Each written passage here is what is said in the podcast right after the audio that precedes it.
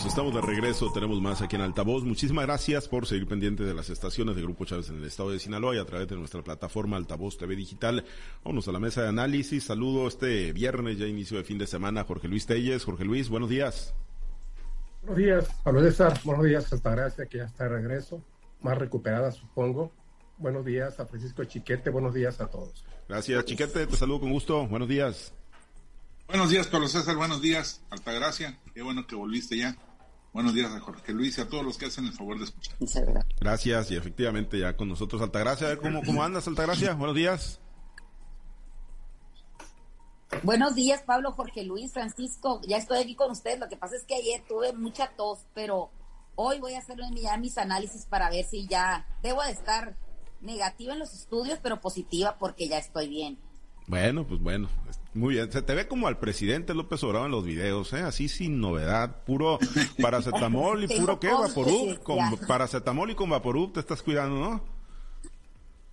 Pues paracetamol sí, vaporub no, no es como que de muy de mi agrado. Pues que me perdone el presidente. Pues es la fórmula del presidente, pues bueno, bueno, eh, Jorge Luis. Pero es que es, es especial porque lo demás, los otros medicamentos son para gente muy mayor no, no, ya ah, no, ya no, ya no entras ahí. No, no, ahí ya no, no, entras ahí. No, no, ahí no. Bueno, eh, Jorge Luis, pues el INE, el Instituto Nacional Electoral y esta, este asunto de la revocación de mandato, la consulta, ¿no? El INE, pues dijo, no hay dinero, hizo una solicitud de recursos extraordinarios a la federación. La federación le responde, pues tampoco hay dinero para darles, no vamos a mover partidas. Y les plantean un plan de austeridad que dice el INE que no es viable, ¿no? Que simple y sencillamente no es viable hacer esos ajustes y bueno, pues en qué va a ir a, ir a parar la, la consulta de la revocación de mandato, Jorge Luis, ¿le dan más dinero al INE o no se hace o se hace a medias? ¿Qué, qué, posibilidades le ves, no, con este estira y afloja en el que ha entrado gobierno federal y el Instituto Nacional Electoral? Pues mira, la Secretaría de Hacienda, secretario eh, a través del secretario de Gobernación, eh, que fue el que dio la información, dice que pues que no hay, y, y tiene razón el secretario de Gobernación, eso no es el camino legal pero una ampliación de presupuesto cuando el presupuesto para el 2022 ya está totalmente aprobado. ¿Qué implicaría esto? Bueno, pues este quitarle recursos a otras a otros programas siempre y cuando no sean los sociales porque no son intocables para canalizarlos hacia el INE. Y esto pues no no no le doy yo posible, ¿no? La solicitud del INE ya está planteada, la Secretaría de Hacienda ocupan 1.700 millones de pesos y ya reduciendo mucho el tamaño de la elección. Reducir el tamaño de la elección, ¿qué implica? Pues que a lo mejor no se alcanza el 40% que, que, que, se, que se debe tener para, para que la consulta sea válida. Entonces esto va a ser, si de por sí hay quienes dicen que es un dinero que se va al caño, pues esto con más razón, o sea, una elección reducida pone a la mitad de las casillas que se tenían contempladas, pues baja mucho la, la, la posibilidad de que se alcance ese 40% que se demanda para tener, para, para que sea válida la, la, consulta popular sobre revocación de mandato. Pero ni aún así, ni eso le, le, vale al INE. La Secretaría de Hacienda lo batea, a través del secretario de Gobernación, que es el que da la información, que no puede ser. Y sí, en cambio, le da, le recomienda un programa de austeridad muy estricto para que, pues para que de ahí tengan los recursos y de ahí se, se acabó la consulta popular.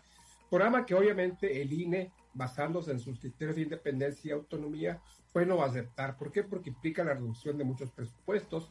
Para empezar, una bajada de sueldos, otros derechos de representación, gastos de celulares, gastos de seguros médicos, primas vacacionales y una serie de beneficios que, que sí es cierto, sí tienen los consejeros del INE, porque el INE, aparte de la Suprema Corte de Justicia, yo siento que es una de las instituciones pues mejor pagadas del país, si no es que la mejor sueldos que van 250 mil pesos para arriba a los consejeros y por ahí andan muchas personas más que no son consejeros, pero que trabajan para el INE. Entonces es cierto que tiene muchos privilegios, pero eh, sería infantil pensar que, los consejeros del INE van a tocar esa partida. Claramente, claramente no la van a tocar, así como no se van a despojar de muchos de sus privilegios para llevar a cabo la consulta popular sobre la revocación de mandato ratificación de mandato, dicen los de Morena. Realmente esa es la vocación de mandato lo que se está preguntando a la gente. No le están preguntando si quieren que siga el presidente o no. Ellos, eh, la, pregunta es sobre si están de acuerdo en que siga o no el presidente. no es una pregunta inducida, de, al menos no debe ser inducida, pero repito, em, si, si las casillas se rozan a la mitad, pues una ecuación matemática te da fácil, fácil la respuesta. Va a ser imposible que vote el 40% del paro electoral para que se tenga, que sea válida esta consulta y que se aplique realmente lo que, lo que mandate la voluntad popular. Se me hace que están en una, pues eh, los caminos están cerrados por todos lados, no sé cómo se va a, resolver esto. Ayer en su conferencia el presidente del INE dijo que de un modo u otro la consulta para la revocación de mandato va. ¿De dónde van a sacar los recursos? Pues quién sabe dónde los van a sacar, porque Hacienda claramente ya desnegó. Y está bien el, argumento de Hacienda, o sea, no es por el conducto legal que debe ser el Congreso. El Congreso aprobó el presupuesto, ya no hay modo. Además, el secretario de Gobernación dice, no hay dinero para eso. Entonces, digo yo, ¿de dónde lo van a sacar? Esa es la gran pregunta que hay en este momento. Eh, y si el INE Chiquete finalmente pues se, aventura, ¿no? A hacer la consulta con un presupuesto menor al que ellos tenían eh, proyectado, menor a los 3.830 millones de pesos, que es lo que pues en, teoría costaría la, consulta popular, ¿a qué se expone? ¿A qué se arriesga el Instituto Nacional Electoral? Si, si se ajusta y si cambia logística y operativos, eh, ¿cuál es el riesgo para el INE? Bueno, yo creo que de eso se trata. Legalmente me parece que no habría nada porque bueno, la ley mandata una consulta popular que se haga independientemente de cualquier otra cosa. La constitución dice que debe hacerse.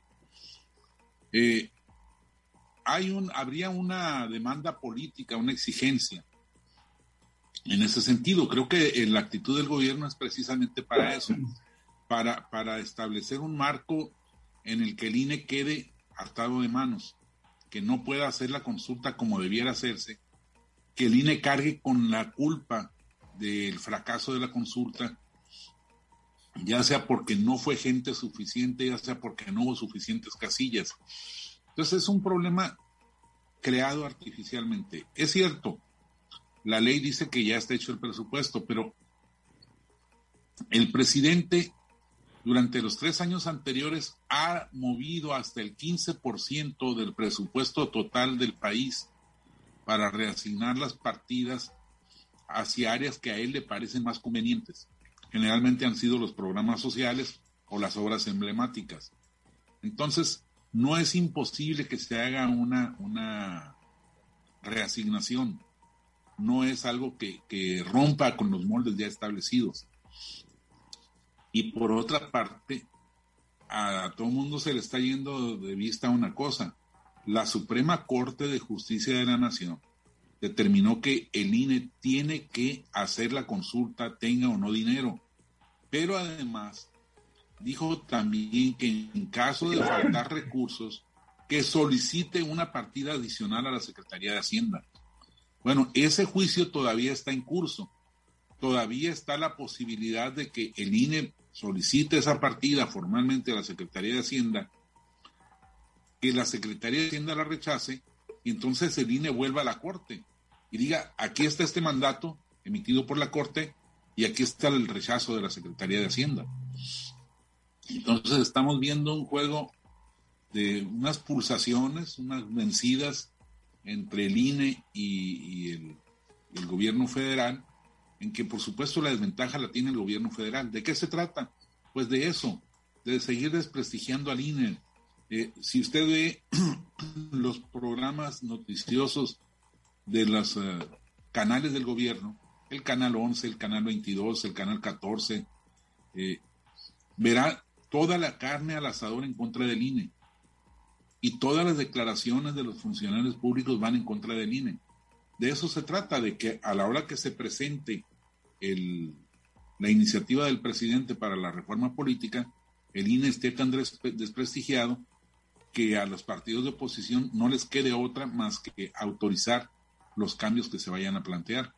Entonces yo no estamos viendo el interés por una consulta popular, estamos viendo el control del INE, la determinación de, si el INE debe seguir independiente o debe caer en la esfera del gobierno, como es la, la aspiración de este gobierno, que seguramente ha sido la aspiración de todos los gobiernos anteriores. Pero bueno, ahorita se está notando más porque pues este gobierno llegó diciendo que iban a cambiar las cosas y pues les está queriendo cambiar, pero al revés.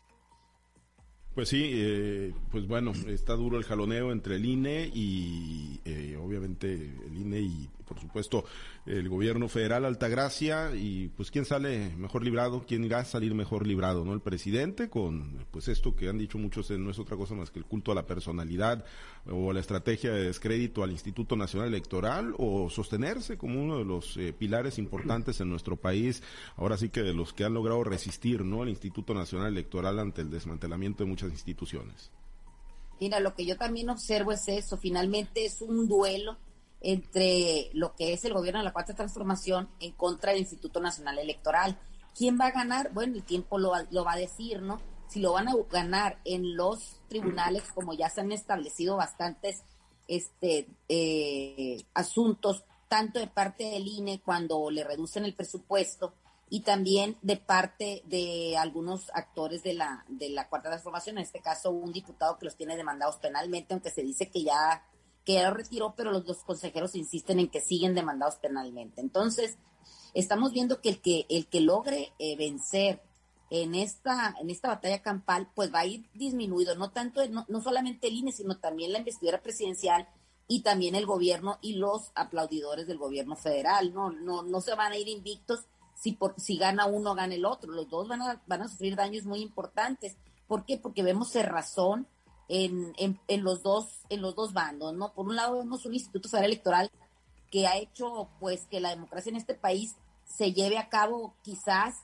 a un costo muy elevado, que también coincido con, con, con Jorge Luis cuando dice pues que, que podrían reducir en gastos que, que a la luz de, a la luz pública, a la luz de cualquier ciudadano común, pues sí le parece exorbitante un sueldo de esa naturaleza o quizás las prestaciones que tienen como de seguro de gastos médicos, porque no utilizan el Sistema Nacional de, Salud que, al que todos podemos acceder o que tenemos derecho por alguna u otra prestación laboral o familiar. Entonces, ¿por qué esta clase política no, no la tiene, no, no se, este, la clase política en general pues no accede a estos servicios de salud que tiene toda la ciudadanía. Por otro lado, sí es cierto que, el, que esta acción que pretende o que ya está en la Constitución, como es la revocación de mandato, pues en este caso, con los niveles de popularidad que tiene el, el presidente actual, pues sabemos que va a ser, si el resultado se da, pues va a ser un resultado positivo en, eh, en favor del presidente de la República. Entonces, a la luz de las cosas como están y que vemos cómo está desgastado otros otras cosas que son más importantes incluso que eh, enarbolar la bandera de la democracia en un, en un lugar donde la salud tiene, deja mucho que desear, donde la educación está pasando por situaciones verdaderamente graves y donde la seguridad para los ciudadanos realmente no se atiende y que los índices delincuenciales van subiendo, me parece que sí es un gasto tiro a la basura, pero en fin, si la constitución lo dice, pues hay que, hay que, hay que acatarlo, no, no podemos nosotros eh, modificar en estos momentos ese tipo de situaciones. Lo que sí me parece a mí que es este ese duelo va a seguir avanzando hasta que eh, no quede tendido en el campo de batalla alguno de los dos, ¿no?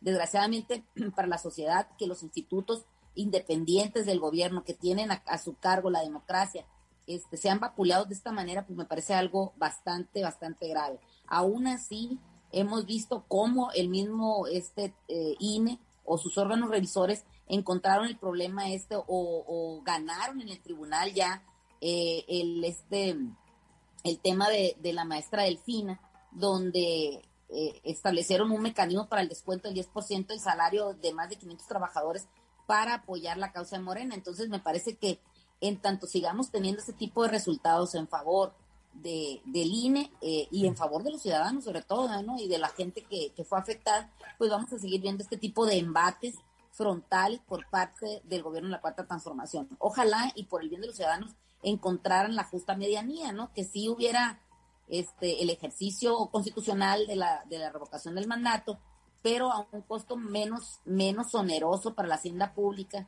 y también menos oneroso a la hora de, fortalecer este, nuestros institutos políticos independientes. Me parece que deberían de, sentarse en la meta, evitarlos, eliminar los egos, aunque quizás estoy hablando en un estado que pues que no se ve en México en el de que este eh, lo que fuera lo justo o lo que fuera lo ideal pues no existe no pero creo que, que pudieran encontrar un camino para poder salir adelante y no y no seguir confrontando no tanto ellos como organismo y como gobierno sino enfrentando a la ciudadanía, que eso es lo que me parece lo verdaderamente grave, el enfrentamiento y confrontación que existe entre los propios ciudadanos. Bien, pues le quedan muchos rounds a esta pelea, vamos a ver pues quién, quién termina ganándola. Por el bien del país, pues ojalá que, la democracia y la institución. Bueno, en los minutos que nos quedan, Jorge Luis, sí me gustaría tocar el tema de, del COVID-19, los datos, el manejo, no sé si les tocó checar el reporte de la noche de ayer por parte de la Secretaría de Salud y particularmente el, el dato de las altas de las altas que, que se reportan,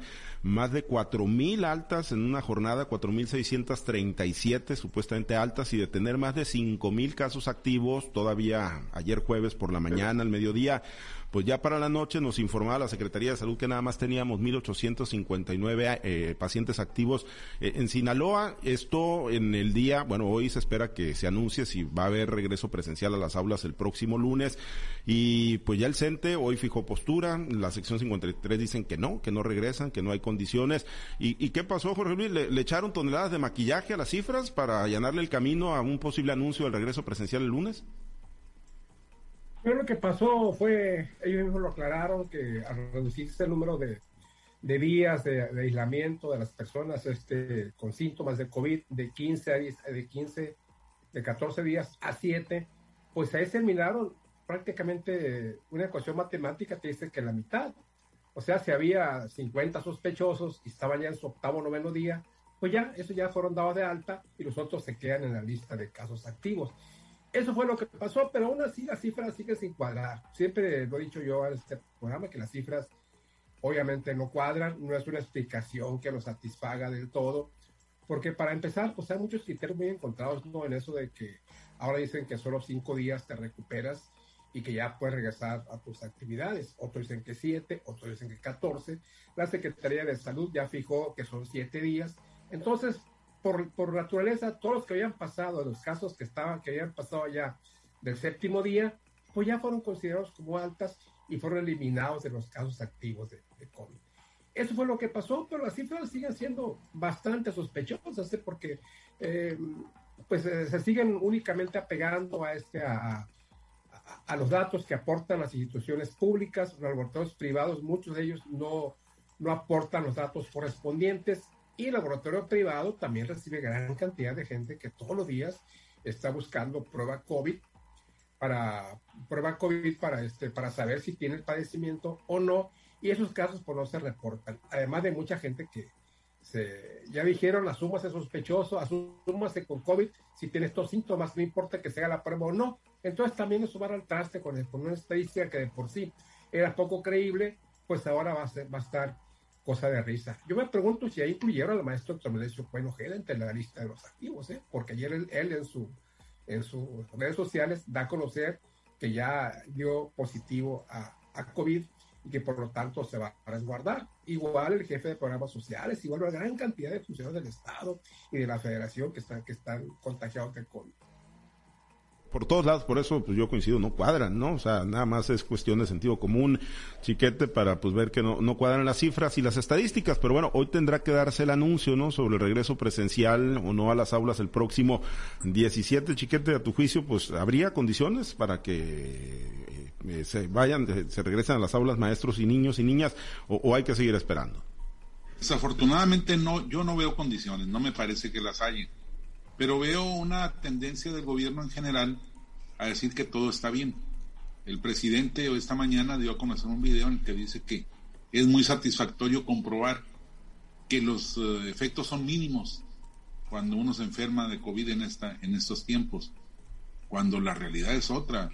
A él, por supuesto, no le ha pasado mucho, pero, pero hay otros organismos que sí se han visto más afectados, incluso con las vacunas. Es el riesgo que existe. Y luego, yo insisto, tenemos una gran cantidad de mexicanos que no se han vacunado por negligencia, por ignorancia, por lo que ustedes quieran, pero es un hecho concreto. Entonces, aunque sea una decisión de ellos, tenemos como sociedad que cuidarlos, son parte de nuestras familias, de nuestras comunidades. Y entonces, mandar a los chamacos a la escuela, generar estas aglomeraciones, es, eh, propiciar una mayor diseminación del virus.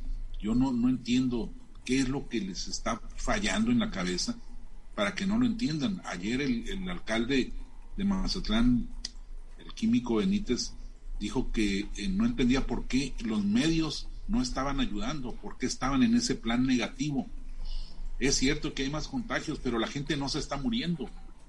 Pues yo no sé qué quiere el químico, una pila de muertos, pero no es el químico, es la actitud de todos los funcionarios de todos los niveles.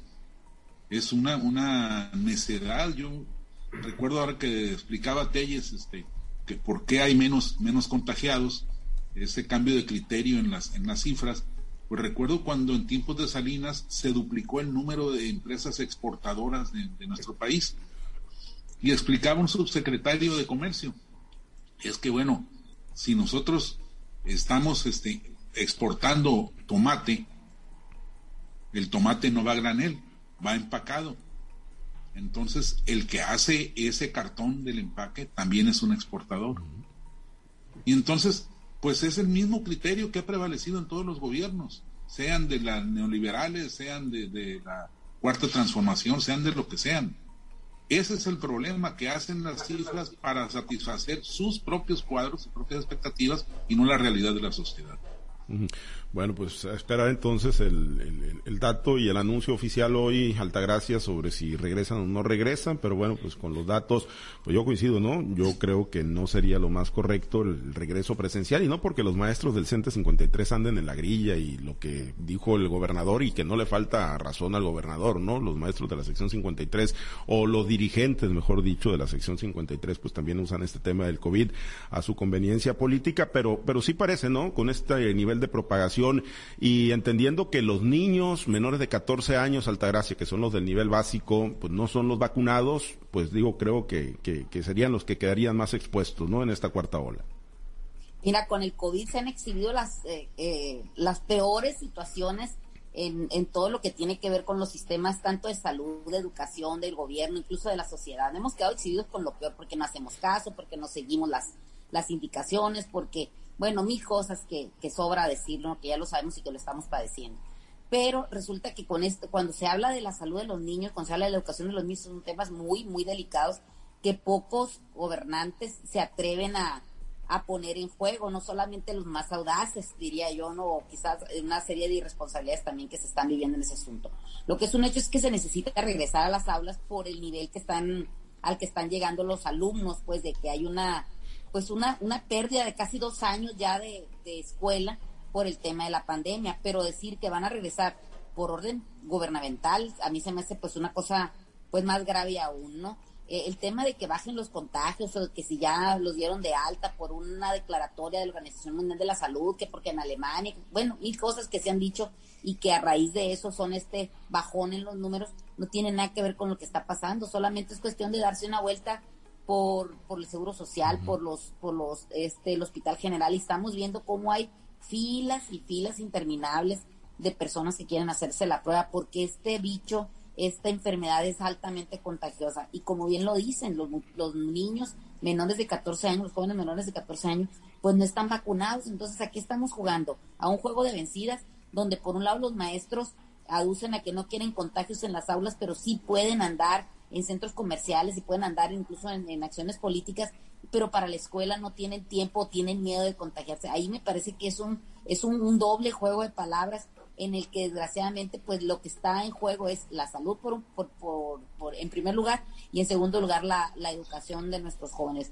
Eh, creo que falta conciencia y congruencia tanto en el sistema, en el, en el sector magisterial como también en las dependencias de gobierno y por lo tanto en nuestros actores políticos este, conciencia y congruencia es lo que yo les pediría para que esto pueda caminar de una mejor manera. Muy bien, pues es lo que ha faltado, es lo que ha estado bastante, bastante ausente en todas lo las que pide demasiado No, sí, demasiado, demasiado, ¿no? Quizá para la décima ola, ¿no? A lo mejor ya cae un poquito de, congruencia y de, y de un manejo más atinado de la pandemia. Bueno, ya nos vamos. Gracias, Altagracia. Siete mejorando. Excelente fin de semana.